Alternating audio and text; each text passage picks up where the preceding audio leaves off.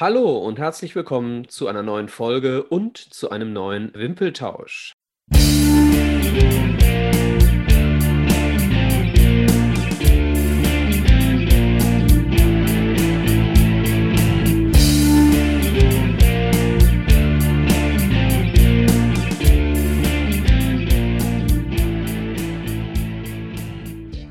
Hallo Alex.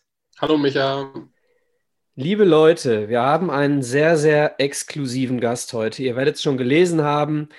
Ähm, eine Legende aus den 90er Jahren. Ihr alle wisst, Alex und ich sind mit dem Fußball der 90er Jahre aufgewachsen.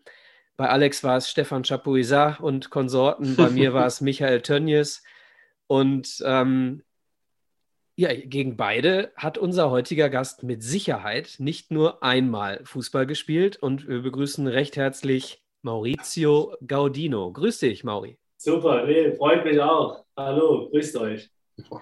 Ja, unser erster äh, deutscher Meister aus dem Herrenfußballbereich, wenn ich richtig das auf dem Zettel habe, richtig? Ja, 92, erste, erste gesamtdeutsche Meister damals. Ja, ja genau. wir hatten, äh, Alex bezieht sich auf unsere, auf unsere Gäste. Genau, wir hatten schon mal äh, als Gast Steffi Jones, die ja bekanntlich auch äh, deutscher Meister war, im Frauenfußball natürlich, aber du ja. bist unser erster aus dem Herrenbereich. Ah, super. Wir, freuen wir uns sehr drüber und sehr stolz drauf. Ja, unser, danke. Ja, unser zweiter Champions League. Der gesamtdeutsche Meister, das waren damals 20 Mannschaften. Ja, stimmt. Stimmt, ja. Und unser zweiter Champions League-Teilnehmer, ne? Den wir haben. Wir hatten ja. äh, Peter Kötzle, äh, Pokal der Landesmeister. War es, ja. glaube ich, damals noch. Genau, mit Grasshoppers Zürich. Genau. Und jetzt sind wir hier beim VfB Stuttgart. Äh, genau. Kommen wir gleich Stück für Stück zu. Ähm, Maurizio, genau. du bist ähm, groß geworden bei Waldhof Mannheim, damals in der B-Jugend zu Waldhof gewechselt. Ja. Ähm, und hast da auch deine ersten Gehversuche äh, im Profifußball gehabt. Und ähm, oh. was viele nicht wissen, denn Waldhof Mannheim spielt inzwischen ja zwar wieder im Profifußball, allerdings in Anführungsstrichen nur ähm, mit dem MSV zusammen in der dritten Liga. Und damals, äh, deine erste Saison 84, 85, ähm, war, wenn ich mich nicht recht täusche, siebter Platz in der ersten Bundesliga, siebter oder achter Platz? Ja, so, so müsste in dem Dreh sein, ja. Und ich habe das auch nicht mehr so auf dem Schirm, aber wir waren ziemlich erfolgreich. Und Waldhof Mannheim auch tatsächlich äh, damals jetzt keine kleine Nummer. Ich möchte das mal äh, anhand von ein paar Namen belegen. Äh, ein gewisser Jürgen Kohler war dein Mitspieler äh, ab 85. Ja. Äh, ein gewisser Fritz Walter war nicht nur bei Mannheim, wir kommen später auch noch zum VfB, ja. war ab 86 dein Mitspieler. Äh, nee, beziehungsweise stimmt gar nicht. Kohler ab 84. Ja. Walter ab 85 und Jörg Neun, den kennen auch noch die einen oder anderen, der, war ab 86. Ja, genau. und Dieter Schlindwein, das geht jetzt. Jürgen Kohler, mit dem, äh, der kam dazu, äh, damals in der B-Jugend. Ich habe äh, praktisch B-Jugend und A-Jugend mit ihm auch zusammen gespielt. Und äh, da er ein Jahr älter ist, ist er ein paar Monate vor mir Profi geworden. Und äh, ich bin ja damals mit 17 Profi geworden bei Waldorf Mannheim. Äh, haben wir praktisch von der, von der B-Jugend bis dann die drei Jahre auch Bundesliga zusammen gespielt. Dann zusammen in U18 und 21 Nationalmannschaft zusammen gespielt. Und äh, ja, ich bin dann ähm, nach Stuttgart gewechselt, zusammen mit Fritz Walter und Jürgen Kohler ist nach, nach Köln gewechselt. Dann haben wir uns nur noch in der Nationalmannschaft gesehen. Ich wollte gerade sagen, war Jürgen Kohler, Kohler hast du dann 94 auch nochmal getroffen. War, war, war, Jürgen Kohler in der B-Jugend schon so ein knallharter Verteidiger? Wahnsinn. Jürgen Kohler war der absolute Wahnsinn. Wo der zu uns gekommen ist, äh, damals äh, haben wir alle so ein bisschen geschmunzelt.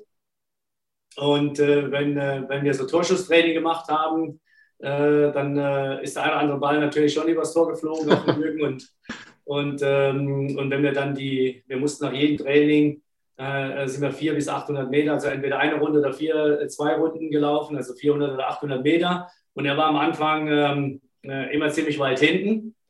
Und äh, ja, so dass jeder eigentlich gedacht hat, hm, der wird es bei uns wahrscheinlich nicht packen. Weil Waldhof Mannheim in der Zeit hat praktisch aus der ganzen Region wir waren sehr engagiert äh, äh, mit den Jugendtrainern, äh, die Spieler mit den Bussen praktisch aus der Umgebung zu holen, zum Training zu bringen und wieder abends nach Hause. Wir haben ja zu unserer Zeit nur zweimal trainiert, derzeit dienstags und donnerstags. Und des Abends dann, das heißt, bis die Spieler zu Hause waren, war der letzte so um elf, halb zwölf erst zu Hause. Und der, der Jürgen Kohler kam ja aus der Ludwigshafener Ecke. Ja, und das war, das war dann äh, am Anfang so über das Schmunzeln und Schmunzeln äh, wurde er mit Training für Training. Der Trainer hatte auf ihn sehr gesetzt, weil er einfach so ein, so ein, äh, so ein Beißer war, schon in der Jugend. Er wusste, mhm. sich das alles erarbeiten.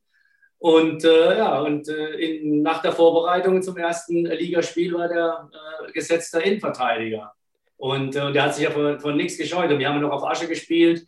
Und äh, der hat praktisch äh, die Bälle äh, und die, die Stürmer praktisch einfach äh, kaltgestellt und äh, ist auch auf diesen roten Asche äh, reingerutscht. Ich glaube, es gab kein Spiel, wo der nicht mit solchen, mit solchen Plakaten an der Seite rausgekommen ist und praktisch alles aufgeschürft. Ja, und so hat er sich alles erarbeitet. Ja. Und wir haben praktisch von damals, vom, vom, vom ersten Tag an, einfach ein super Verhältnis gehabt und, und das hat sich praktisch ja, das zieht sich bis heute. Ja, wir telefonieren auch immer, immer wieder miteinander und tauschen uns aus. Dann cool. schiebe ich, mal, ja. schieb ich mal direkt etwas ein. Die Keimzelle des Fußballs ist das Zweikampfverhalten. Und äh, jeder, der den, das Fußballfeld betritt, hat das Ticket zum Krankenhaus in der Tasche. Ob es einlöst oder nicht, wissen wir erst nach 90 Minuten. So sieht das aus. So, Jürgen Kohler war also nicht nur dein Mitspieler, sondern auch dein Gegenspieler. Und wir fragen dich an der Stelle, es darf auch äh, gerne ein Verteidiger aus, der eigenen, aus den eigenen Reihen sein. Wer war dein härtester Gegenspieler in deiner Karriere? Ja, Jürgen Kohler äh, mit Sicherheit ist äh, einer der, der härtesten äh, Gegenspieler gewesen, ne, aufgrund dessen, dass ich ihn äh, in, ähm, im Training schon äh, jeden Tag hatte, wenn wir gegeneinander gespielt haben. Und äh, wir hatten ja zu dem Zeitpunkt, äh, hast ja gesagt, das war ja äh, eine, eine, sehr gute äh, Waldhof-Mannschaft mit äh, Dickiser, Zionanisch, Lindwein. Da waren schon einige Namen, die schon hinlangen konnten äh, in, in der Abwehr. Aber Jürgen war einer äh, äh der, der, der härtesten. Aber trotzdem muss man sagen, sehr, sehr fair. Ja? Es war jetzt nicht so, dass du praktisch äh, Angst haben musst, dass wenn du in den Zweikampf gehst mit ihm, äh, dass er dir von hinten praktisch versucht, eine schwere Verletzung zuzufügen. Er war einfach nur hart, aber auch sehr clever in den Zweikämpfen und ähm, einer, der für mich noch dann sehr gefährlich, nicht gefährlich, sondern sehr stark in den Zweikämpfen war, wo mir heute noch die, die Waden wehtun, war 89 äh, Ferrara beim SSC Neapel im UEFA Cup Finale, mhm. 89 in Neapel vor über 80.000 Zuschauern, wo wir lange 1-0 geführt haben. Also da äh, muss ich sagen, da hat es auch äh, das eine oder andere Mal sehr weh getan. Das kann ich mir vorstellen. Ja, wir, haben, wir ähm, waren gerade auf dem Sprung nach Stuttgart. Alex, wolltest du was anderes sagen? Ja, genau. Ich wollte, wo wir gerade bei beinharten Verteidigern waren, ähm, habe ich festgestellt, oder äh, ist mir auch so in Erinnerung geblieben, ein Kind von Traurigkeit warst du ja auch nicht. Und du warst ja neulich auch wieder in aller Munde. Nämlich als ein gewisser Jude Bellingham im Spiel gegen Wolfsburg vom Platz geflogen ist mit ich muss kurz schauen, 17 Jahren und 299 Tagen. Da hätte er fast deinen Rekord eingestellt. Du bist nämlich der jüngste Spieler in der Bundesliga, der vom Platz geflogen ist, mit 17 Jahren und 271 Tagen. Ja, also warst noch drei Wochen da, jünger. Bin ich, bin ich da der, der Einzige? Der, schade, dass der mich nicht geholt hat. Wenn er ja. so früh gelangt, den, den Rekord hast du noch. Austauschen können. Ja. ja, schade. Das war mein erstes Bundesligaspiel. Und äh, ja, solche Dinge ziehen sich dann wie so ein roter Faden durch die, durch die ganze Karriere. Und zwar war das so, dass ähm, äh, ich da in Braunschweig spielen durfte. Ich war so happy, dass abends der, der Trainer äh, Klaus Schlappner, der wirklich die Jugend äh, auf seine Art und Weise sehr, sehr gefördert hat, aber sehr streng war zu unserer Zeit. Und ähm, man, ähm, man ja als junger Spieler gewisse Dinge dann nicht so sieht, dann fühlt man sich ja immer gleich beleidigt und persönlich angegriffen. Aber im Nachhinein äh, muss ich sagen, äh, ja, im Laufe der Karriere äh, und äh, auch dann im Laufe der, der drei Jahre äh, wusste ich nach und nach und immer mehr, äh, auf was es ankommt und was er letztendlich meinte, um mich dahin zu bringen, dass ich auf dem Platz auch die Leistung bringen kann. Und da war ich so froh, weil er mich abends ins Zimmer gerufen hat und mir eigentlich gesagt hat, du spielst morgen früh. Mhm. Da kann ich mich so erinnern, wie wenn das, wenn das gestern gewesen wäre. Weil ich bin dann aus dem Zimmer raus und äh, habe so laut rumgebrüllt, also wirklich so einen lauten Brüller losgelassen im Hotel. Und dann bin ich schnell um die Ecke gerannt, weil ich gedacht habe, wenn der Trainer jetzt ausholt, der denkt, der, der hat sie nicht alle, den kann ich vielleicht morgen noch nicht spielen. Und äh, ja, und äh, ja, dann kam der, der, der Tag äh, am nächsten Tag, wo ich, wo ich gespielt habe und ähm, hatte das Glück, auch einen Elfmeter rauszuholen. Günter Seebert hat den verwandelt, wir haben 1-0 geführt. Und äh, unmittelbar vor meinem Foul macht Jürgen Kohler einen Foul und zu unserer Zeit gab es noch nicht die Namen äh, auf dem Trikot, sondern mhm. nur die Nummern. Und der Jürgen Kohler hat da wiederum mal an der Auslinie eine äh, schöne Wolle genommen und äh, mit Ball und Gegner und hatte die gelbe Karte gekriegt. Und äh, ja, ein paar Minuten später mache ich äh, an, der, an der Mittellinie äh, praktisch ein, ein, Foul von der Seite, wo der, wo der Gegenspieler über mich drüber, er legt sich den Ball vor, ich rutsche rein und er springt über mich drüber und bleibt am, am Oberschenkel hängen und, und fällt. Und ich bin am Entschuldigen und der Schiedsrichter kommt und guckt und sieht die, der Jürgen Kohler zu dem Zeitpunkt die 6 und ich hatte die 9. Und er sieht die Nummer falsch rum. und, äh, und sagt, Im Liegen ja schon mal Geld. passieren. Und die Spieler haben versucht, sich dagegen zu, zu wehren. Es hat sogar damals, äh, wenn ihr recherchiert, äh, glaube ich, habt ihr dann auch äh, einen oder anderen Satz dazu gesagt. Aber er hat es ähm, nicht mehr zurückgenommen. Und äh, ich wurde dann praktisch vom Platz gestellt. Glücklicherweise haben wir dann trotzdem noch Einzel gewonnen. Aber ich war erstmal äh, vier Wochen raus. Ja, also dann für sowas eine vier Wochen Sperre zu bekommen, war dann schon mehr als hart. Ja, da hätte der VAR geholfen. Ja, genau. Da ja, obwohl ich kein Freund davon bin. Nee. Wie kaum ein. Ja, guck mal, das habe ich bei meiner Recherche nicht rausgefunden, dass die rote Karte ja gar nicht berechtigt war. Da müsste man vielleicht nochmal äh, genau ins Detail gehen. Aber genau, gut. das wäre super. Mach das mal. mal. Ja. Es wurde viel darüber gesprochen. Ja, Aber genau, wenigstens also, hast du einen Rekord für die Ewigkeit. Ja, danke. Immer wenn es die negativen Dinge sind. Jetzt, äh, aber gut. Passiert, kann man nicht mehr ändern. Ist aber schön. Man bleibt in der Geschichte des Fußballs immer wieder genau. äh, drin und äh, als Erinnerung. So sieht's aus. So, du ähm, in Erinnerung geblieben ist ein großes Thema auf jeden Fall auch, und zwar ein Herzschlagfinale. Wir haben gerade schon drüber gesprochen. Du bist ähm, nach Stuttgart gewechselt 1987.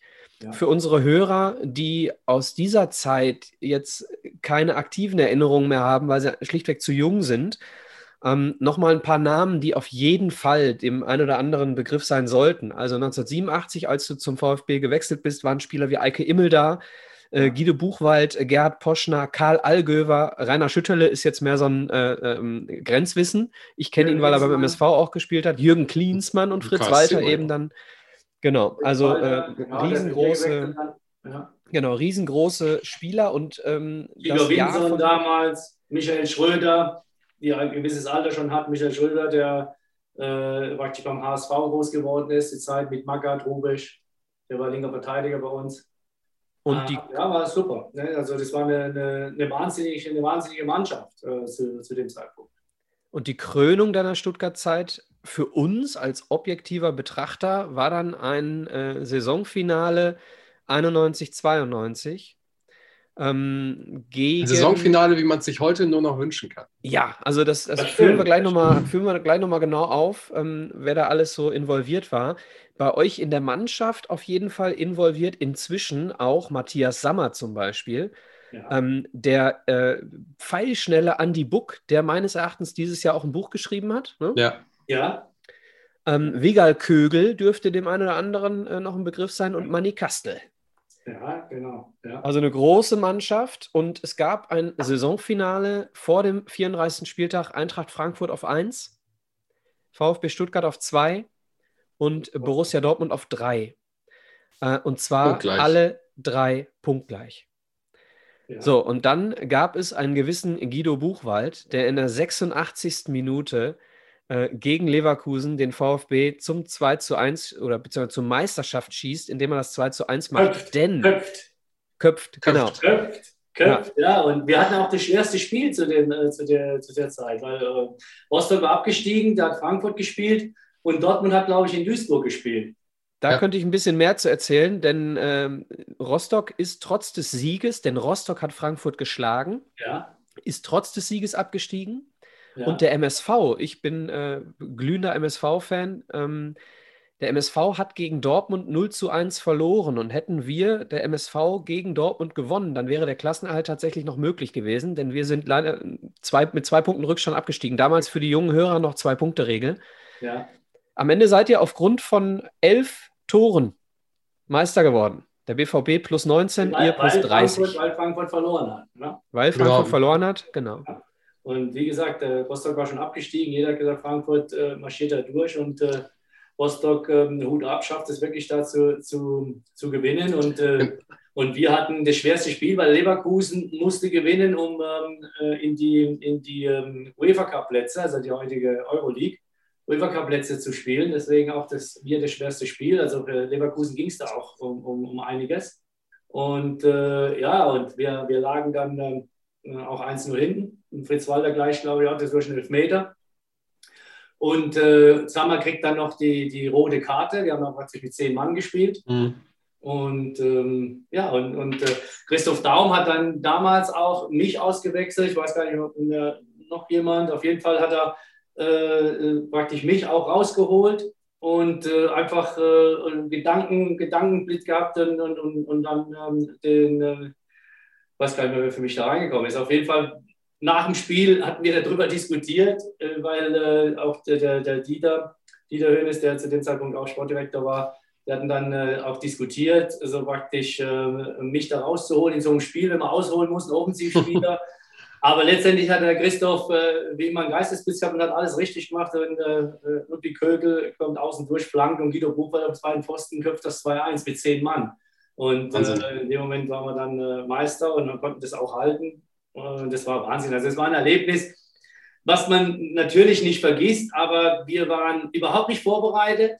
Ja, wir sind zu dem Spiel gefahren, um zu gewinnen, um, um Meister zu machen. Aber wenn du es dann wirst, die Feier war nicht organisiert, weil keiner letztendlich drumherum im Umfeld daran geglaubt hat, dass wir wirklich das schaffen können. Äh, aufgrund das, der, der ähm, Ausgangslage. Auch wenn man auf dem zweiten Platz war, aber ja. mit Frankfurt in Rostock ja, und wir äh, in Leverkusen, Leverkusen war wirklich auch stark, äh, gerade in der Phase. Und äh, ich kann mich noch erinnern, so wie heute, äh, dass der Günter Schäfer, ja, der, der Dom geht durch, Eike Immel kommt raus, der Luft mit dem linken Fuß über den Torwart und der Günter Schäfer auf der Linie unter der Latte, ja, so in so einem Halbflug, holt er den Ball und schießt ihn praktisch raus. Also den kannst du nur ins Tor schießen oder unter die Latte schießen und dass er an die Latte dann reingeht. Und er schafft es, diesen Ball äh, praktisch zu retten. Und wenn wir da das Tor gekriegt hätten, dann äh, wäre es erledigt gewesen. Also das sind so viele Sachen auch im Spiel. Ja? Dann äh, er rettet, die sind so stark. Matthias Sammer, die, die rote Karte.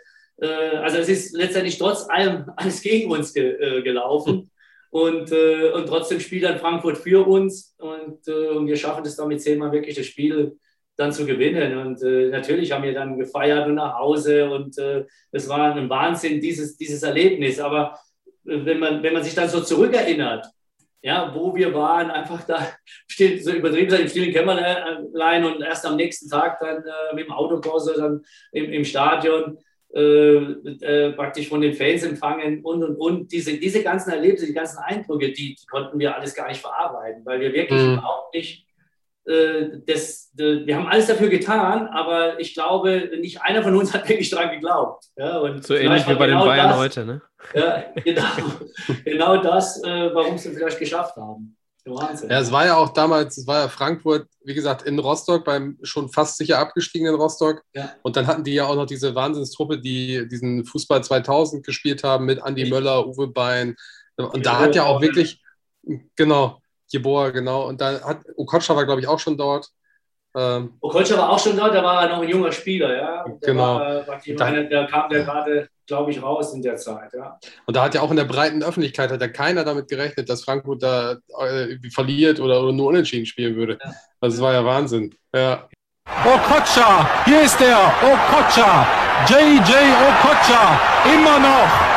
JJ Okocha, noch ein Dreher, noch einer und drin. Das haben wir seit Libuda nicht mehr erlebt. Das ist das Beste, was der Fußball bieten kann. Maurizio. Aber steht, ähm, das, äh, das Tor gegen KSC, oder? Genau, Maurizio, da ähm, das ist unsere. In Frankfurt, da habe ich in dem Spiel habe ich auch mitgespielt. Ja. Genau, unsere, unsere, unsere zweite Kategoriefrage. Dein bester Mitspieler aller Zeiten. Boah, das ist, äh, das ist schwer. Das ist schwer. War einer besser als du selbst? Ja, natürlich, mit Sicherheit einige. Mit Sicherheit einige. Aber lass uns das mal auf den Vereinsfußball reduzieren, nicht auf die Nationalmannschaft. Geh mal im Vereinsfußball dein bester Mitspieler mein bester Mitspieler.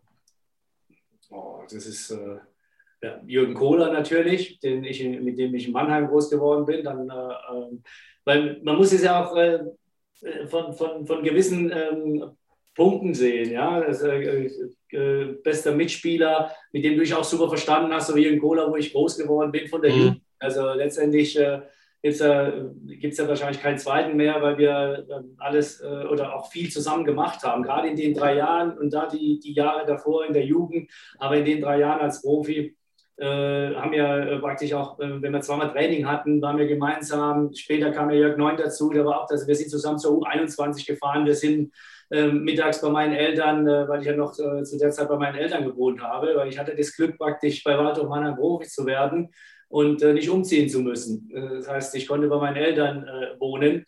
Und meine Mutter hat uns dann, wenn ich zweimal Training hatte, sie zu Hause war, weil sie Schicht gearbeitet hat und immer in der Woche, wo sie zu Hause war, hat die uns dann zum Mittag gekocht und wir sind dann mit so einem Ranzen zum Training, sodass wir schon beim Warmmachen der Jürgen äh, immer und sagt, oh, ich kann nicht mehr, ey, ich habe so, so einen vollen Ranzen. Wir haben uns wieder äh, wirklich äh, voll gegessen und äh, also diese Erlebnisse, ja, die, die bleiben mir natürlich äh, äh haften. Und äh, natürlich ist er ein Abwehrspieler, aber so jetzt als Mensch und, und als Freund äh, vergisst man solche Erlebnisse nicht. Ne? Deswegen sage ich, da muss man äh, differenziert, schaut man nur. Und die Qualität, wie, ich habe ja praktisch mit seiner ganzen Entwicklung mitbekommen, was ich ja vorhin ein, eingangs gesagt habe, wie der damals kam und, und jeder geschmunzelt hat.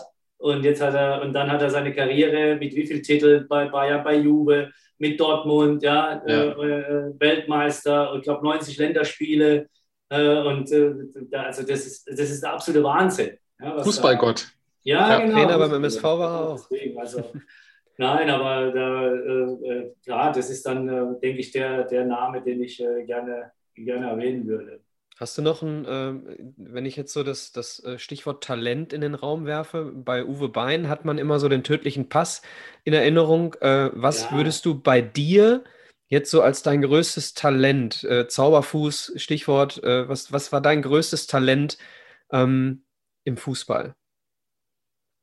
Oh, ja, es ist immer schwierig, über, über sich selber was zu sagen, aber ich denke, das, ähm, was viele aufgrund mein, meines Aussehens und dann meiner Art, vielleicht Fußball zu spielen, weil jeder der eine hat gesagt, er ist elegant, der andere hat gesagt, er hat keine Lust, ähm, äh, äh, ist praktisch, dass ich äh, äh, trotzdem von klein auf immer den Ehrgeiz hatte, Profi zu werden. Ich habe äh, als Fünfjähriger, wenn ich vor dem Fernseher saß und dann praktisch die, die Euroleague-Spiele, also zu unserer Zeit ja UEFA Cup-Spiele und Landesmeister, mhm. Landesmeister, diese Spiele im Fernsehen mit meinen Eltern geschaut habe, habe ich immer zu meinem Vater gesagt, da möchte ich auch mal drin spielen. Ich will auch mal in so einem Fernseher spielen, auf so einem Rasen. So einem also ich habe das Ziel äh, von klein auf schon äh, immer verfolgt und äh, das bedeutet praktisch dranbleiben, zusätzlich trainieren, extra Schichten machen, äh, nie aufgeben äh, und, und ähm, ja, wirklich diese, dieses Hobby und äh, diese, diese Leidenschaft mit, mit, diesem, mit den Trainingseinheiten und äh, nicht fehlen beim Training und äh, ja, auch mal über den, den inneren Schweinhund, das, was uns praktisch der, der Klaus Schlappner immer gelehrt hat, äh, praktisch, äh, wenn es brennt und wenn es weh tut, muss man noch einen draufsetzen. Das haben wir schon praktisch im Training, im Training zu spüren bekommen.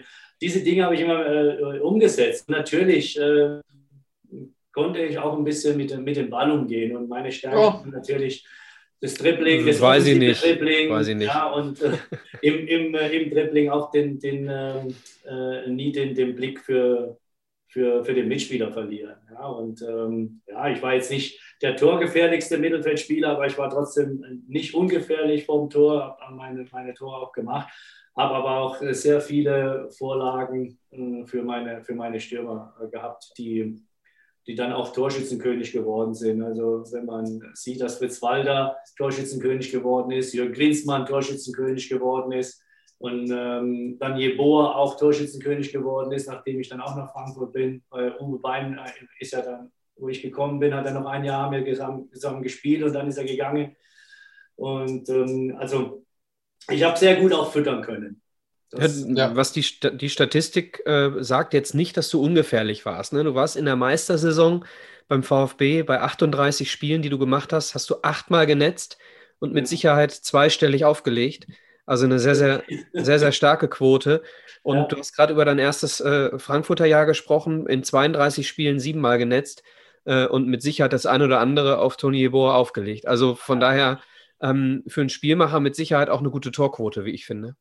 Ja, natürlich, klar. Könnte das eine oder andere noch dazu sein, äh, mehr sein können. Aber wie gesagt, ich war doch trotzdem ein Spieler, der äh, sich mehr über den Pass vorm Tor, also nach dem Dribbl- Dribbling, äh, meinen Mitspieler zu sehen, dass der das Ding reinschiebt äh, und nicht dann diesen letzten Egoismus zu haben, äh, Dribbling und nein, jetzt muss ich auch noch dieses, dieses Traumtor machen, sondern ich war dann auch derjenige, der dann äh, quergelegt hat und das hat mir sehr viel Spaß und Freude bereitet. Das war auch schon bei mir so in, in der Jugend. Ähm, In der Jugend wurde- wurde auch der eine oder andere Trainer immer gesagt, vom Tor musst du da ein bisschen äh, äh, egoistischer sein, weil oft passiert es natürlich auch, du spielst dann rüber und derjenige schießt dann den Torwart an oder schießt am Tor vorbei und dann heißt, warum hast du rübergespielt? Ja, und, äh, und wenn, dann sagt man, der stand doch besser. Ja, und dann kriegst du aber gleich die, die Antwort, äh, aber dann hast du Angst vor der eigenen Verantwortung. Ja? Weil rüberspielen ähm, bedeutet auch vielleicht Verantwortung abgeben. Ja. Also man kann im Fußball immer viel hinein interpretieren. Und, ähm, aber trotzdem war das für mich meine Fußball- und, und Spielphilosophie. Deswegen habe ich das auch immer so umgesetzt. Also äh, kann ich absolut nachvollziehen, was du da gerade sagst, denn äh, ein bisschen defensiv formuliert äh, bin ich nicht ganz so gut gewesen wie du, habe aber, hab aber äh, das gleiche Problem auch jetzt noch bei den alten Herren, dass ich vor Ja, dem Tor dann lieber querlege. Ja. Nee, er trifft einfach nicht. Er will immer schießen und sagt dann, es war ein Pass. Ja. Verantwortung übernehmen, sage ich doch. genau. Maurizio, wenn wir wieder dürfen, ab jetzt mache ich die Dinger selber, immer. Genau, mach sie selber. Wir haben ganz viel über, schon über Premieren gesprochen. Also äh, dein Premierenspiel bei Waldhof, äh, äh, das erste Mal oder du bist derjenige, der immer noch die, die früheste rote Karte hat. Du hast über die erste gesamtdeutsche Meisterschaft gesprochen und dann warst du auch in der ersten Champions League dabei, denn in der Saison 92, 93 war das erste Jahr Champions League und ihr habt mit dem VfB, das war dann dein letztes Stuttgarter Jahr, Mhm. habe dann Champions League gespielt und es gab eine Regel noch nicht, Maurizio. Kannst du mir folgen? Die, die, äh, die Ausländerregel. Nee, die Auswärtstorregel. Ach, die gab es noch nicht, ja? weil ich sage es nicht, weil wir sind ja dann praktisch an Leeds gescheitert. Genau. Äh, Wegen, wegen Auswärts, wegen dem, wegen dem, ähm, wegen den Auswechselfehlern. Aber das wiederum hat uns beschert eigentlich, dass, äh, dass wir das Spiel wiederholen durften. Weil das wurde ja dann mit 3-0 gewertet. Wir haben ja 3-0 gewonnen zu Hause Ja, und 4-1 auswärts verloren. Wir haben 1 geführt Mhm. und verlieren 4-1. Bei 5-1 wären wir draußen gewesen. Ja, und, ähm, und dann äh, hat aber äh, der Christoph Daum damals diesen, diesen Auswechsel, also ein, ein Nicht-EU-Spieler äh, gab es, glaube ich, war, wurde eingewechselt. Ich wurde ja auch da ausgewechselt und der Spieler, wo reinkam, hätte nicht reinkommen dürfen. Und aufgrund dessen äh, hatten wir dann das Spiel als äh, verloren gewertet. Und am, am grünen Tisch damals wurde das Spiel dann mit, ähm, mit äh, 3-0 gewertet. Und so haben wir damit gab es dann ein Entscheidungsspiel. Ja. haben wir Wiederholungsspiele bekommen in Barcelona und haben dann verloren. Weil zu unserer Zeit war es so, dass der Meister, weil das war ja das erste Mal Champions League, war der Meister musste eine Qualifikationsrunde spielen, um in den Westen 8 zu kommen. Nicht so wie heute, dass du Champions League spielst mit vier Mannschaften, also von 1 bis 4, die dann gesetzt sind. Äh, damals war es so, wenn du Meister wirst, musst du nochmal spielen. Und wir haben damals gegen Leeds United gespielt. Und, äh, und, und war ein wahnsinniges Spiel. Aber wie gesagt, durch diesen Auswechselfehler haben wir dann noch in, äh, zwar die Chance bekommen, nochmal zu spielen, haben aber leider 2-1 verloren, sodass wir nicht in den Genuss kamen, dann wirklich die Champions League-Runde zu spielen. Aber ich kann dir auch sagen, warum ihr ausgeschieden seid. Äh, du saßt nämlich beim Entscheidungsspiel 90 Minuten auf der Bank. Das stimmt, ja. Da weiß ich heute nicht warum. Aber ich saß leider das ganze Spiel draußen. Ja, leider Gottes. Ja. Sollen wir den Christoph Daum Das sind dann- fragen? Das sind dann auch diese, diese, diese Erlebnisse, die man, die man dann äh, praktisch dann auch hat. Ja, weil wir haben ja 3-0 gewonnen, das erste Spiel, dann in Leeds ja auch gespielt und dann kommt das Entscheidungsspiel und dann spielst du nicht. Und äh, das sind halt die Geschichten im Fußball. Auch dann Das die bitter, ja. arbeiten zu können oder müssen. Hm. So, dann Eintracht Frankfurt. Ja. 93, Genau, 94, im Jahr dein erstes Jahr ähm, bei der Eintracht. Ähm, mal so auch hier so ein paar Spieler, die in der ersten Saison äh, noch mit dabei waren, noch weil in der zweiten Saison, in der du dann auch bei der Eintracht warst, dass sich das nochmal verändert hat. Äh, Kader 1993, 94, Uli Stein im Tor. Wahnsinn, ja, ein wahnsinniger Torwart. Ja. Wahnsinniger Typ, wahnsinniger Torwart. War super und es äh, war, war auch äh, richtig stolz, da ihn da kennenlernen zu dürfen. Ich kannte ihn ja natürlich als, als, äh, als Spieler, als Torwart, aber natürlich nie persönlich. Ja. Hat ja gegen äh, öfters gespielt gehabt, auch mit Waldhof Mannheim, auch äh, gegen den HSV damals. Ähm, mein Torgeschoss war, glaube ich, 3-1 oder 3-1 gegen HSV äh, äh, gewonnen haben. Da sind wir übrigens, was wir vorhin angesprochen haben, mit Waldhof, glaube ich, nur am, äh, am Torverhältnis gescheitert, nicht in die, in die äh, UEFA-Cup-Ränge zu kommen, also in die Euroleague. Äh, damals äh, in, in dem Jahr, wo wir, glaube ich, Sechster oder Siebter geworden sind. Da sind wir nur am Torverhältnis gescheitert. Da hat wir auch den HSV geschlagen. Also wie gesagt, ein wahnsinniger Torwart und äh, durfte ihn bei Frankfurt dann kennenlernen und es hat unheimlich viel Spaß gemacht, in der Truppe Fußball zu spielen und auch äh, ihn als Rückhalt zu haben. Also wenn du jetzt zu jedem, äh, zu jeder dieser Legenden so viel zu erzählen hast. Also dann, sehr gerne. Ja, genau, sehr, sehr gerne. Äh, dann machen wir vier Folgen draus. Das ist auch alles kein Problem. Ich, ich lese nämlich jetzt noch ein paar vor, äh, die in deiner ersten Saison äh, dabei waren. Money Bins äh, dürfte Money der Libero. Money der Libero, ganz Money genau. Der, Libero, der offensive Libero. Genau, dann haben wir. Nichts ausgelassen hat, äh, mit nach vorne zu gehen. Also Wahnsinn, ja. Laufstark, ohne Ende, ja, super Übersicht. Ja, ein hervorragender Fußballer. Uwe Bindewald. Wahnsinn-Typ, der, der, hat von seiner Schnelligkeit gelebt, von seiner Stärke, äh, von seiner Willenskraft und von seiner Zweikampfstärke. War immer der Spieler, der ähm, zu der Zeit, wo ich dann gekommen bin, äh, immer die, die gegnerischen starken Zähne auch mit ausschalten sollte. Dann haben wir Slobodan Komljenovic war noch mit dabei. Ähm, Dietmar war sehr junger, ja, ein junger Spieler, auch laufstark, sehr guter Fußballer, ein großer, ja, also ein schlagsiger Spieler, aber äh, auch mit sehr, sehr viel äh, Übersicht aus, ausgestattet. Rudi Bommer tatsächlich auch noch, ne? Hast noch mit Wahnsinn, der wurde ja von, von äh, Stepanovic nochmal aktiviert. Rudi war zu der Zeit, glaube ich, 36 oder so, aber auch ein wahnsinniger Spieler, auch laufstark und der hat mir den Rücken frei gemacht. Rudi Bommer hat äh, hinten rechts gespielt, weil äh, wo ich nach, nach Frankfurt gekommen bin, ähm, äh, war ja Uwe Bein da und Klaus Topmöller hat ähm, äh, praktisch das gewagt, was äh, viele nicht äh, geglaubt hatten, dass Gaudino und Uwe Bein zusammenspielen könnten. Ja, beide eher Zehner-Spieler. Mhm. Uwe Bein war aber, das, da, da, kommt keiner hin, das war ein wahnsinniger Zehner. Also der hatte einfach dir den Ball Du musstest nur laufen und dann kam der Ball. du hast einfach nur laufen müssen. Wenn er im Ball war, musstest du einfach nur äh, in die Richtung, in die Räume reingehen und dann wusstest du, jetzt, jetzt äh, liegt der Ball vor deinem Fuß.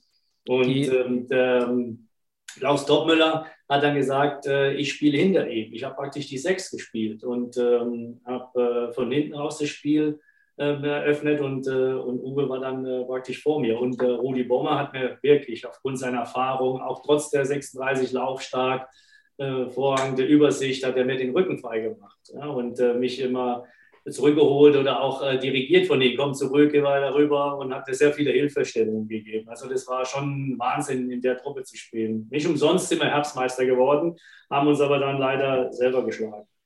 Ja, du hast äh, in deiner ersten Saison ähm, 32 Spiele gemacht bei der Eintracht. ähm, und jetzt lese ich mal das Mittelfeld vor, ja, das potenzielle Mittelfeld. Du hast darüber gesprochen, Uwe Bein war dabei. Äh, ein gewisser Thomas Doll war auch bei der Eintracht zu der ja. Zeit. JJ Okocha war bei der Eintracht zu der Zeit. Und wir, wir reden jetzt mit dir zusammen schon über vier extrem starke Mittelfeldspieler. Ne? ja, genau. Und äh, vorne dann äh, auch Wahnsinn. Jörn Andersen, Toni Jeboer, Jan Furtok. Auch ja, äh, viel ja, noch ein Begriff. Also in der, in der, Zeit, wo ich gekommen bin, war Uwe Bein, vorne äh, Jan Furtok, also bei die zehn, Jan Furtok und Jeboer. Und äh, wie gesagt, ich dahinter. Und du konntest eigentlich kein Fehlball spielen, kein Fehlpass spielen. Wenn du da, der, der Furtok, Jeboer, die waren sowas von schnell und, und Jeboer war ja als, als, als, als Typ, der, der war ja gemeißelt.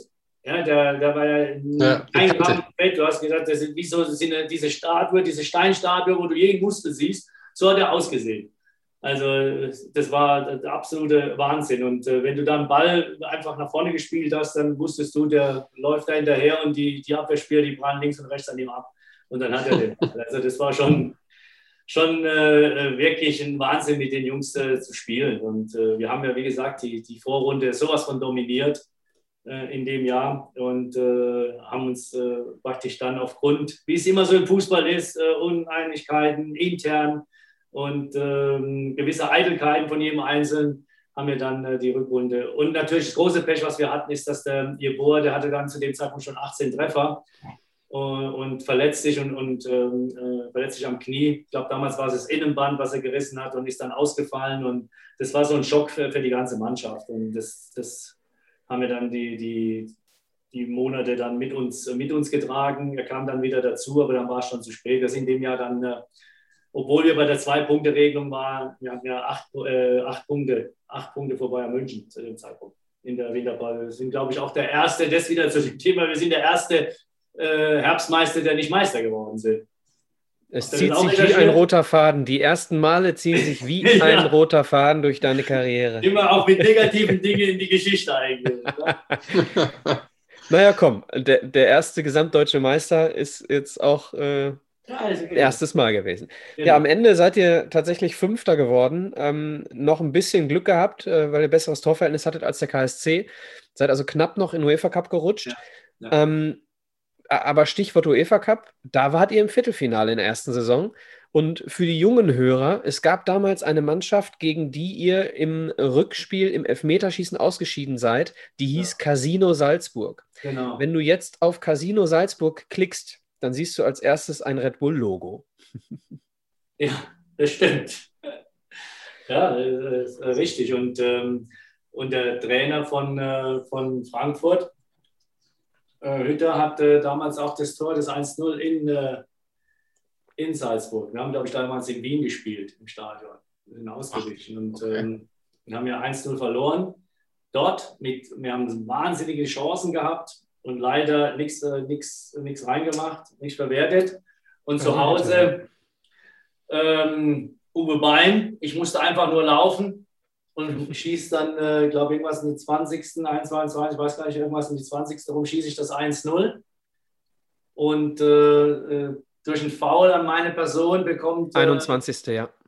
Auch eine rote Karte. Das heißt, wir haben dann gegen zehn Mann gespielt und haben wieder Chancen um Chancen gehabt. Und äh, leider äh, bleibt es beim 1-0 und wir kommen ins Meterschießen. Und ich bin als Dritter dran und bis zu dem Zeitpunkt äh, hatte ich ja immer die Meter, wenn es um das Meterschießen kam, verwandelt.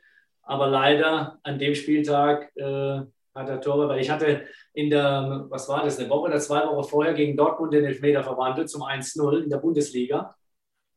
Und äh, habe dann äh, in diesem Elfmeterschießen ins gleiche Eck geschossen und äh, die haben das äh, studiert gehabt und, hm. und haben, und, ja, der Torwart hat ihn dann gehalten. Aber der Salzburger verschießt auch danach, so dass es Feiersinger war, genau. war. Konnte mir aber dafür nichts kaufen. Äh, dann ging es äh, darum, da hat sogar der Uli Stein den fünften geschossen, hat ihn reingemacht äh, als Torwart und ähm, er konnte aber leider keinen halten. Dann hat, glaube ich, Manny Binz äh, verschossen und die haben verwandelt und dadurch sind wir, raus, sind wir rausgeflogen. Und äh, ich weiß das noch so wie heute, weil äh, das ist das, was man im Fußball nie machen darf.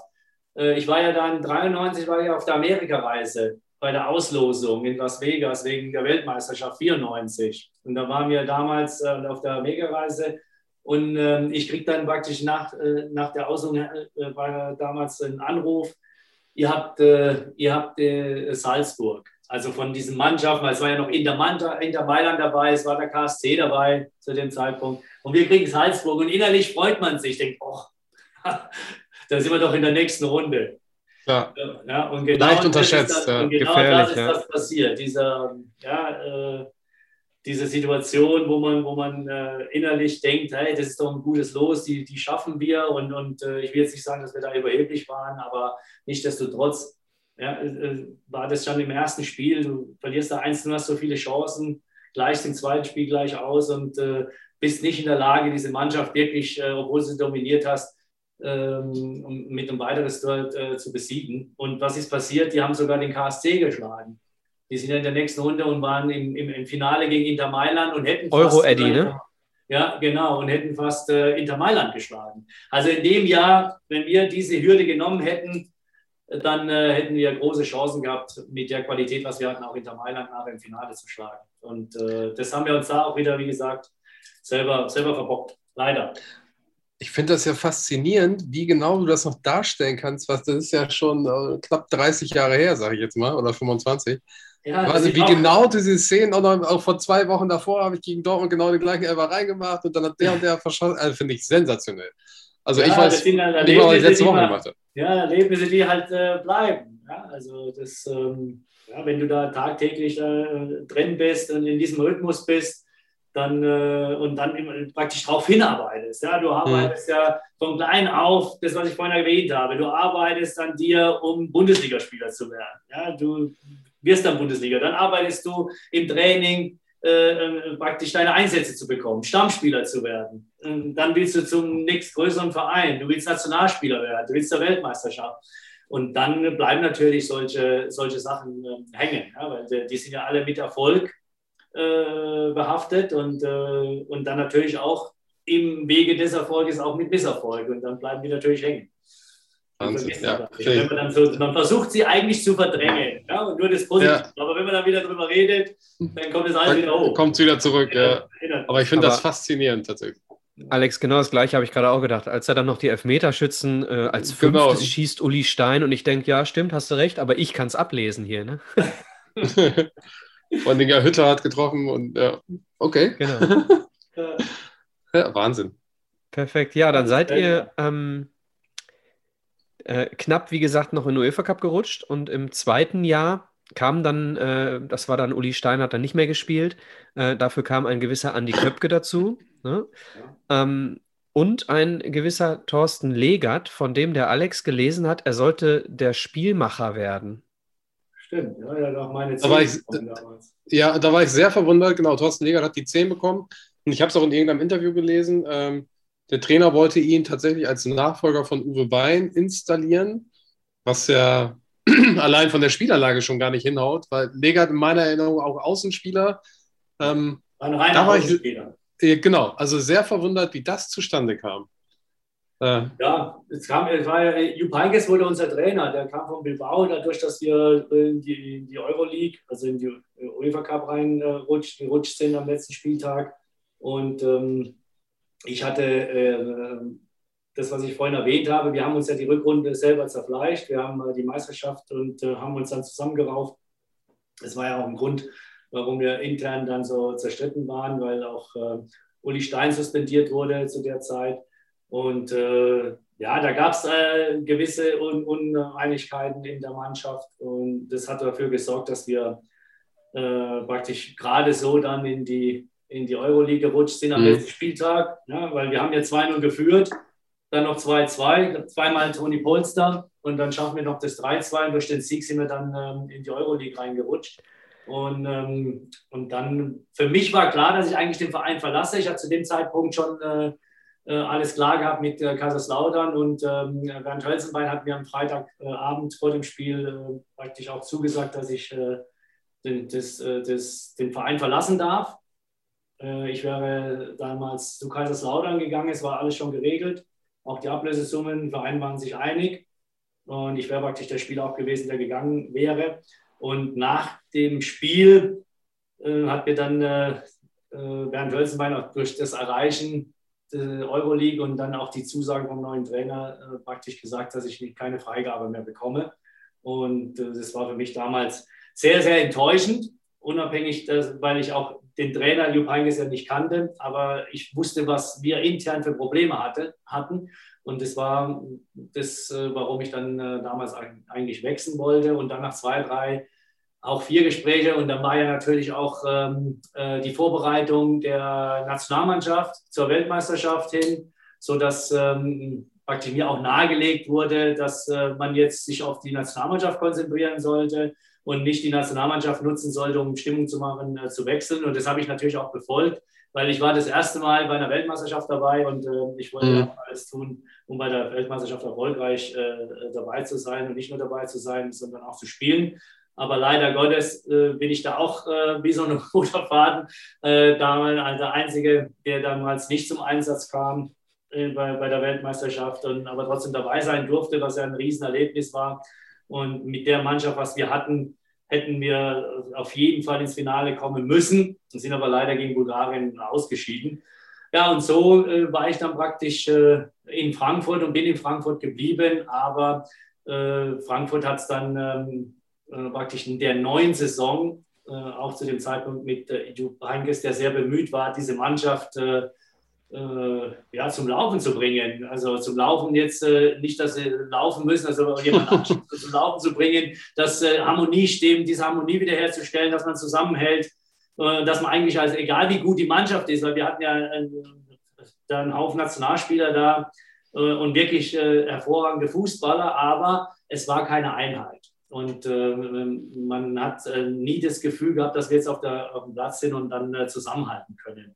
Und das war das Problem von, von der Zeit. und das war auch das Problem für Heinkes, diese Mannschaft, für Jupp Heinkes, diese Mannschaft ähm, erfolgreich trainieren zu können. Ja, ähm, wenn ich da nochmal drauf eingehen darf, auf diese Frankfurter Zeit, dieses zweite Jahr, was ja, wie wir gerade gehört haben, nicht so ganz einfach war, da gab es ja irgendwann ähm, diese Suspendierung. Ja. Das ist daher das, was wir wissen. Ähm, Toni Jeboa, JJ Okocha und auch du wurden suspendiert. Ähm, was wir gelesen haben, aufgrund äh, dessen, dass ihr euch geweigert habt, einem Sondertraining teilzunehmen, und dann wurdet ihr auch für das Folgespiel suspendiert. So, ja, das ist das, was wir, wir gelesen doch, haben. Aber jetzt würden wir Alex, dann, genau, dann lass uns doch jetzt mal, lass uns doch den Maurizio jetzt mal konkret fragen. Woran hat es gelegen? Herr Ju, woran hat es gelegen? Das ist natürlich immer so die Frage. Ich sage natürlich immer, woran hat es gelegen? Äh, da fragt man sich nachher natürlich immer, woran es gelegen hat. Ich sage immer, woran es gelegen hat, fragt sich immer. Woran hat es gelegen? Äh, na gut, ich sag mal so, woran hat es gelegen? Da sagt man, Nachher natürlich immer fragt man sich, woran hat es gelegen und fragt man sich immer, woran es gelegen hat. Maurizio, woran hat es gelegen? Genau so kann ich es beantworten. es hat an irgendwas gelegen, dass, dass es einfach nicht ge, äh, gepasst hat. Ich äh, ähm, äh, kann äh, jetzt mit natürlich so vielen Jahren Abstand sagen, wir wir haben äh, äh, es nicht verweigert. Wir haben es nicht verweigert und wir haben kein, äh, kein Training. Wir waren da beim Training. Wir sind äh, bei dem äh, Morgenstraining gewesen mit der Mannschaft, wurden dann zum Nachmittagstraining, nur wir drei wurden zum Nachmittagstraining zitiert mit ein paar Amateuren, äh, Spieler von Amateuren, Nachwuchsspieler und sind dann in den Wald, in den Riederwald rübergegangen, wo, wo der Trainer und damals auch Co-Trainer dabei waren. Wir sind dann gelaufen, haben dann eine Dreiviertelstunde äh, einen Lauf gehabt mit Dehnübungen und, äh, und, und, dann hat uns ähm, und dann haben wir in der Kabine mit dem Trainer praktisch geredet. Aber ähm, das ist jetzt wieder, das ist so ein Thema, was ich vorhin äh, kurz, wo wir äh, uns kurz vorher über die Sendung unterhalten haben. Das sind Dinge, wo, wo man nicht gerne drüber spricht, mhm. ja, weil äh, es dann einfach ähm, äh, so rüberkommen, wie wenn man jetzt Ausreden suchen würde. Ja, weil es war ja äh, komplex, was ich vorhin gesagt habe. Ich wollte wechseln. Ich wollte weg. Das heißt, ja. es war immer eine Spannung in, äh, ähm, in, in, in der Mannschaft und äh, auch dann dadurch zwangsläufig zwischen Trainer, Spieler und auch äh, dann ähm, wir als Spieler. Und äh, wir war, haben natürlich Nationalspieler, Jeboa Nationalspieler, ja, Okocha Nationalspieler. Und äh, jeder von uns und dann auch die ganze Mannschaft ja, äh, hat sich immer wieder missverstanden gefühlt, so dass äh, wir immer wieder Diskussionen hatten. Ja, also Diskussionen, dann wieder Aussprachen, ähm, dann untereinander, dann wieder Aussprachen mit dem Trainer, untereinander Aussprachen mit den Spielern, dann mit dem Sportdirektor. Also äh, es waren praktisch äh, Monate der, der, Aussprachen und der, der äh, wirklich äh, ja, nicht, nicht eine schöne Zeit, weil du auch nicht mit dieser, mit dieser Freude und Spaß äh, zum Training gegangen bist. Und mhm. ähm, weil, wie gesagt, äh, man nimmt sich äh, dann irgendwann oder in, in, diesen, in diesen Situationen äh, ähm, einfach jeder selber viel zu wichtig. um sich dann auch äh, zurückzuhalten und dann einzubringen. Und, und das waren praktisch Situationen von vielen Einflüssen, die dann praktisch äh, an, diesen, an diesen Morgen äh, passiert sind, weil äh, einfach nur, äh, nur das Morgenstraining, ohne was danach passiert ist. Das Morgenstraining, wir haben immer morgens trainiert und dann durften wir nach Hause und durften dann äh, und, und sind dann äh, praktisch zum Hotel, zum Abendessen, schlafen, nächsten Tag spielen. Und an dem Tag, wir haben immer Kreis, wir haben immer A, B, C-Kreis gehabt, aber das heißt aber nicht, dass A, B, C, also A die guten, B die ein bisschen schlechter und dann die ganz schlechten, ja. sondern A, B, C-Kreise gehabt und wir haben gespielt. Und, ähm, und äh, wir im Kreis mit äh, Jeboa, Kotscha, äh, äh, meiner Wenigkeit, äh, Rudi Bommer, ich glaube, Legert war drin. Also wir haben 6 gegen 2 gespielt und äh, damals gab es immer, wenn es ein Weitschuss, 10 Mark. Beinschuss 10 Mark, 10 Mark, bei drei Beinschuss hintereinander 50 Mark. In die Kasse, in die Mannschaftskasse. Ja, bei uns gibt es eine Kiste Bier. Ja, und, äh, und wir haben dann äh, äh praktisch da äh, weggespielt und äh, ich sage jetzt auch nicht, wer die Beinschuss gekriegt hat, aber auf jeden Fall spielen wir den ersten Beinschuss und jubeln, ja, und dann äh, spielen wir dem gleichen Spieler den zweiten Beinschuss und, und jubeln. Und, ähm, und dann kam auch der Trainer näher und, und, hat sich das angeguckt, so praktisch, was machen da? Und dann äh, hat auch der Trainer indirekt ja mitgespielt und, und die Spieler dann so äh, aufgefordert, richtig hinzugehen. Und was passiert im Eck, wenn man richtig hingeht? Dann wird, kann man natürlich das Risiko eingehen, dass man einen Beinschuss kriegt. Und dann hat das Spiel natürlich den dritten Beinschuss gekriegt. Und dann könnt ihr euch ja vorstellen, wie wir da äh, gejubelt haben und gespielt haben. Und, ähm, und Ist der Thorsten Legert denn dann ausgeflippt? Bitte? Thorsten Leger hat den dann ausgeführt? ja, so ein bisschen, ja. ähm, aber ich gesagt, ich sage keinen Namen. Auf jeden Fall. Ähm, ja, und dann äh, wurde das, das 5 gegen 2 abgebrochen und äh, wir haben dann Flanken- und Torschuss äh, gemacht, wieder so in Gruppen aufgeteilt. Und, und das lief auch wirklich ähm, ohne Gegenspieler, einfach ein langer Ball rauslaufen, Flanken, zwei sind in der Mitte, äh, müssen äh, versuchen, die Bälle, die Bälle zu verwerten. Und ähm, auch da war der eine oder andere Spieler sehr nervös mit der ganzen Situation und hat ähm, auch ähm, äh, praktisch den Ball nicht immer dahin gebracht bei den Flanken, wo hinkommen soll. Und ähm, da verstehe ich natürlich auch die andere Seite, ja, weil man dann unterstellt keinem Absicht. Aber in dem Moment, einen gestandenen Fußballer unterstellt mein Training am Tag vom Spiel auch nicht, dass er so Angst hat oder nervös ist. Ja, also das ist so ein Mittelding. Und, äh, wir wussten, dass die Spieler oder der eine oder andere Spieler sehr angespannt waren. Und von der anderen Seite, Trainerseite, der sieht es vielleicht, hey, will der mich auf den Arm nehmen? Ja, macht er das vielleicht mit Absicht? Und, äh, und so passieren Konstellationen, die sich dann hochschaukeln in, so, in solchen Situationen, dass dieses Training abgebrochen wurde und dann alle zusammengerufen wurden äh, und dann Trainer natürlich zwei, drei Sätze zu dem Training gesagt hat. Und äh, in diesem Training, nach diesem Training wurde dann praktisch bestimmt, dass Jeboa, Kocha und ich zum Lauftraining erscheinen sollen. Also nur wir drei und nicht die anderen. Und äh, gut, in der Kabine, in der Mannschaft, äh, wie es so immer ist, haben mal die Spieler dann, hey, was ist los, wieso ihr, was ist denn passiert? Also was sollen wir sagen? Wir wissen es auch nicht. Wenn ihr es wissen wollt, müsst ihr natürlich das Trainerteam fragen. Und, äh, und so ist es dann gewesen, dass wir dann um, äh, um halb drei äh, in der Kabine waren, um drei, fünf, 15 Uhr oder 15.03 stand das Training war. Und äh, aufgrund dieses Trainings, danach die Aussagen und, und äh, Diskussionen mit dem Trainer, wurden wir dann äh, praktisch suspendiert. Er hatte vielleicht, also was ich mir so vorstellen kann, weil ihr drei wahrscheinlich die größten Namen waren oder einige der größten Namen waren und der Trainer eventuell ein Zeichen setzen wollte, endlich mal, dass da ein bisschen äh, wie sagt man, ich weiß nicht, Exempel Ordnung statuieren. herrscht. Ein Exempel statuieren, genau so. Kann ich, ich weiß nicht, ob es so war, du wahrscheinlich auch nicht. Ähm, aber wäre so eine Art Erklärungsansatz. Wir brauchen das auch nicht weiter ausführen. Genau, genau. Also wir können ja mal zu, lang, lang. Ähm, zu, zu ein paar heiteren Geschichten kommen. Du hast gerade schon über die Nationalmannschaft gesprochen. Wie war das denn, dieses Far Away in America aufzunehmen? Super. Hast du den Tenor gesungen? Bitte? Hast du den Tenor gesungen? Äh, ich musste da eine Strophe singen da. Nee, bei YMCA, wir haben ja noch so, so einen Rap gehabt. Ähm, äh, da habe ich auch noch eine Strophe singen müssen. Aber wenn du dann irgendwie auserwählt bist und bei der Nationalmannschaft bist, da hast du natürlich auch nicht äh, so den Mumm zu sagen, nee, du hast versucht, dich zu wehren, aber dann äh, wirst du irgendwie überzeugt, überredet und, und, dann machst du das natürlich. Also das war letztendlich eine riesen Gaudi und wir haben alle Spaß und Fun gehabt. Und äh, wie gesagt, wenn du das erste Mal dabei bist, dann äh, äh machst du auch jeden Scheiß mit.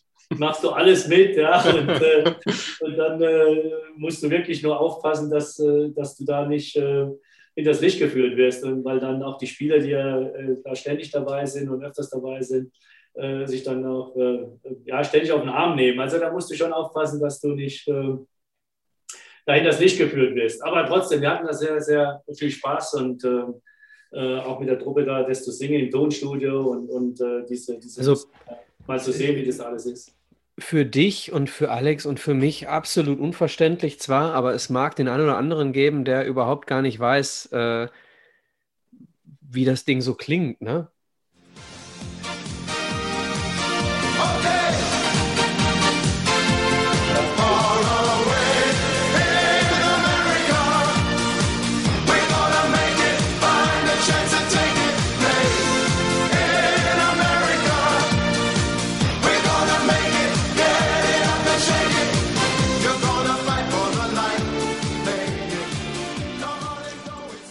Hören uns das jetzt nicht ganz an, aber so das ungefähr war, war, das. Aufgenommen mit den Village People, wenn ich richtig ja, genau. erinnere. Ja, ja, ne? genau, genau. Ja, ja schönes Ding. Dann lass uns doch mal in diese Nationalmannschaft, äh, in diese WM-Fahrt vielleicht so ein bisschen einsteigen. Du hast zwar gerade gesagt, auch da gab es wieder äh, das einzige äh, Mitglied in der Mannschaft. Wir, sagen wir mal, du warst der Kevin Großkreuz von 1994. Der war 2014 nämlich auch, glaube ich, der Einzige, der überhaupt keinen Einsatz bekommen hat. Nein, Erik Durm, Erik Durm war auch dabei. Ah, okay. Äh, Matthias Ginter. Also da gab es dann nachfolgend noch mehrere Spieler, die ja, bei der WM nicht eingesetzt wurden. Aber lass uns, Lass uns mal uns die Mannschaft anschauen, denn ähm, das hatte überhaupt nichts mit deiner Qualität zu tun, wenn ich das jetzt von außen mal betrachte. Ähm, da sind einige alte Hasen wieder zurückgeholt worden. Ne? Ähm, äh, eigentlich äh, war ja 92, glaube ich, vorgesehen, dass ein bisschen was geändert wird in der, in der Aufstellung. Äh, aber es war dann Rudi Völler wieder dabei, wenn ich richtig. Ja, an die Bremen. Genau, und äh, im Mittelfeld, im ersten Spiel gegen Bolivien, äh, standen dann im Mittelfeld Andi Möller, Thomas Hessler, Matthias Sammer und Steffen, äh, Stefan Effenberg. Mhm. Also äh, deine vier Konkurrenten im Prinzip jetzt auch kein, äh, naja, wie sagt man, kein, keine Laufkundschaft. Ja. Gut, es ist ja auch so gewesen zu unserer Zeit, muss man ja wirklich sehen, egal welche, welche Mannschaften ähm, du genommen hast. Und ähm, du hast ja vom System her hast du ja mit der 10 gespielt, du hast mit zwei Sechser gespielt. Ja, äh, das heißt, auf der 10 ja, musstest du immer äh, praktisch äh, so diese, diese Variation haben, du hast nur diese 10. Ja, weil du ja zwei mhm. Defensivspieler hast. War ja nicht so wie heute, dass du sagst, du ziehst den, den Mittelfeldspieler, den offensiven Zehner, ziehst du zurück und der spielt vor der Abwehr. Vergleichbar jetzt mit, mit Toni Groß. Das, äh, die, die Zuhörer dann mal verstehen, weil den Zehner, den klassischen Zehner wie früher gibt es ja nicht mehr. Gibt's Aber dieser mehr. Zehner wie Uwe Bein, ja, der damals ja vor der Weltmeisterschaft zurückgezogen hat, der hat ja dann den Rückkrieg gehabt, also wäre Uwe Bein ja auch noch dabei gewesen. Ja, du hast auch einen Matthäus gehabt, der zurückgegangen ist, der ja eigentlich auch ein Zehner war in seiner Zeit in Gladbach und dann in, in, in München, wo er da gespielt hat. auch, ja. Bitte? Bei der WM 90 auch. Ja, genau, WM 90, wo er im Auftakt gegen Jugoslawien äh, offensiv ja. da äh, immer aufgetreten ist. Und ähm, du hast einen Sommer dabei gehabt, der eigentlich auch ein Zehner ist. Ja? Und äh, natürlich hast du die Spieler, du wirst ja mit den Spielen. Äh, wir hatten einen, einen, einen, ja, viele Spieler, die im Mittelfeld diese Position spielen konnten. Und wenn du die, die 18 Mannschaften der Bundesliga damals gesehen hast, dann hast du, hättest du sagen können, mit Sicherheit hast du 12, 13, 14 Teams, die einen Zehner haben, die äh, Zehner auch in der Nationalmannschaft hätte spielen können. Ja? Und, äh, und deswegen hast, war dann praktisch äh, diese Position als Zehner ja, mit mehreren zu besetzen und dann wurde schon variiert. Ja? Ich spiele mal den, Guido Buchwald hat ja auch im Mittelfeld gespielt, ja. als defensiver Mittelfeldspieler, der so äh, Pendel zwischen Abwehr und, und, und defensivem Mittelfeld gespielt hat. Also du musstest ja auch defensiv dich ausstellen und konntest dann nur ja, mit, äh, mit diesem, mit diesem ähm, einen Zehner spielen. Und äh, das war dann in, zu dem Zeitpunkt hat sich dann der Trainer aufgrund ich, der Schnelligkeit für Andi Möller äh, äh, da entschieden gehabt. Ja, weil Effenberg hat ja, glaube ich, gar nicht im Mittelfeld gespielt, hat ja auch recht, recht, äh, Mittel, der rechte Seite gespielt. Mhm. Rechter genau. Verteidiger. Genau. Rechter ja, Verteidiger, ja, ja, genau. Also deswegen habe ich ja gesagt, von der Qualität her haben wir eine wahnsinnige Nationalmannschaft gehabt zu dem Zeitpunkt. Ja, aber ja, war wirklich noch eine starke Truppe, ja. Das Gleiche, was jetzt passiert ist mit der heutigen Zeit, Weltmeister geworden, sich nicht äh, 100% äh, entschieden, ja, für welche, welche Jungen kommen und äh, welche alten Spieler müssen wirklich gehen. Und dieser Mix, der passt dann nicht. Ja, und, äh, und das war damals auch so. Ja. Du hast äh, 90er, die Weltmeister geworden sind, und hast äh, junge Wilde dazu äh, genommen, die äh, Weltmeister werden wollen und das unter einen Hut zu bringen. Und äh, da ist letztendlich die Nationalmannschaft 94, 94 äh, ist gescheitert, wie ich kann, ich kann das vergleichen wie damals mit Frankfurt. Wir sind an uns selber gescheitert, intern, mhm. weil keiner zurückstecken wollte. Ja, jeder hat seine Position verteidigt, statt zu sagen, ja. hey, als Team können wir Meister werden. Als Team War können wir Weltmeister werden mit der Qualität. Ihr werdet es zum zweiten Mal und da sind ein paar neue dabei, die zum ersten Mal Weltmeister werden können. Und das haben wir nicht hingekriegt. Ja? Und da war ja dann das Theater mit dem Finger vom Effenberg. Äh, dann hatten wir Krisensitzungen, dass wir vielleicht abreißen und äh, äh, die Weltmeisterschaft abbrechen. Da habe ich auch gedacht, jetzt bin ich einmal dabei bei der Weltmeisterschaft für Theater. Da wurde dann Wäre auch das erste Mal gewesen. Ja, auch wieder das erste Mal gewesen. Aber Effenberg wurde dann nach Hause geschickt, ja, was keiner verstanden hat, weil ohne dass man das ähm, äh, unterstützen möchte, dass einer äh, dem eigenen Publikum äh, den Finger zeigt. Aber es kann ja auch nicht sein, dass man äh, Bundesliga in die Nationalmannschaft mit reinbringt. Das heißt, er wurde ja bei jedem Ballkontakt von den eigenen Fans ausgepfiffen. Mhm. Ja, und äh, dass das einem um die Nerven geht, ist ja auch klar. Ja, und wir sind ja bei der Nationalmannschaft, da kann man das ja ruhen lassen, weil wir spielen eine Weltmeisterschaft. Also wenn wir schon da sind als Fans, wollen wir doch, äh, dass die Nationalmannschaft gewinnt und äh, schwächt doch nicht die eigene äh, Mannschaft. Und ähm, ja, er hat, dann sein, hat sich ja dann danach auch entschuldigt, aber nichtsdestotrotz haben wir uns da aufgrund dessen auch selber ge äh, geschwächt und ähm, wir hatten mit Sicherheit sehr, sehr viele Chancen, äh, mit der Qualität ganz nach vorne zu kommen. Und die anderen Mannschaften damals, wenn man sieht, dass, äh, ich glaube, Italien hat ja gegen Brasilien mit Meterschießen verloren. Also, Roberto Baccio. Ja, ähm, geschossen. Ganz kurz, bevor der Alex, der, der, der brennt, glaube ich, schon was auf den Lippen. Ähm, für die Hörer, die äh, vielleicht unsere Weltmeisterschaftsfolgen noch nicht gehört haben, wir haben, wer Interesse hat, die 1990er oder auch die 94er Weltmeisterschaft nochmal ganz, ganz detailliert zu hören, äh, liegen äh, bereit für euch. Unsere Weltmeisterschaftsfolgen, alle Weltmeisterschaften von 90 bis 2018 haben wir komplett durch, äh, wie soll man sagen, e e exerziert auf jeden Fall seziert haben wir sie fast. Also es sind teilweise Folgen, die drei Stunden lang sind und haben dann äh, jede Vorrundengruppe, jedes Spiel besprochen. Also wirklich, wer da Interesse hat, mal tiefer einzusteigen, kann da einfach mal gerne reinhören. Reinhören könnt ihr nächste Woche wieder in den zweiten Teil mit Maurizio Gaudino. Dann stellen wir ihm zahlreiche Fragen nach seinem Lieblingstrainer, nach seinem besten Mitspieler und so weiter und so fort. Also, es bleibt spannend. Nächste Woche mit Maurizio Gaudino. Ciao, ciao. Thank you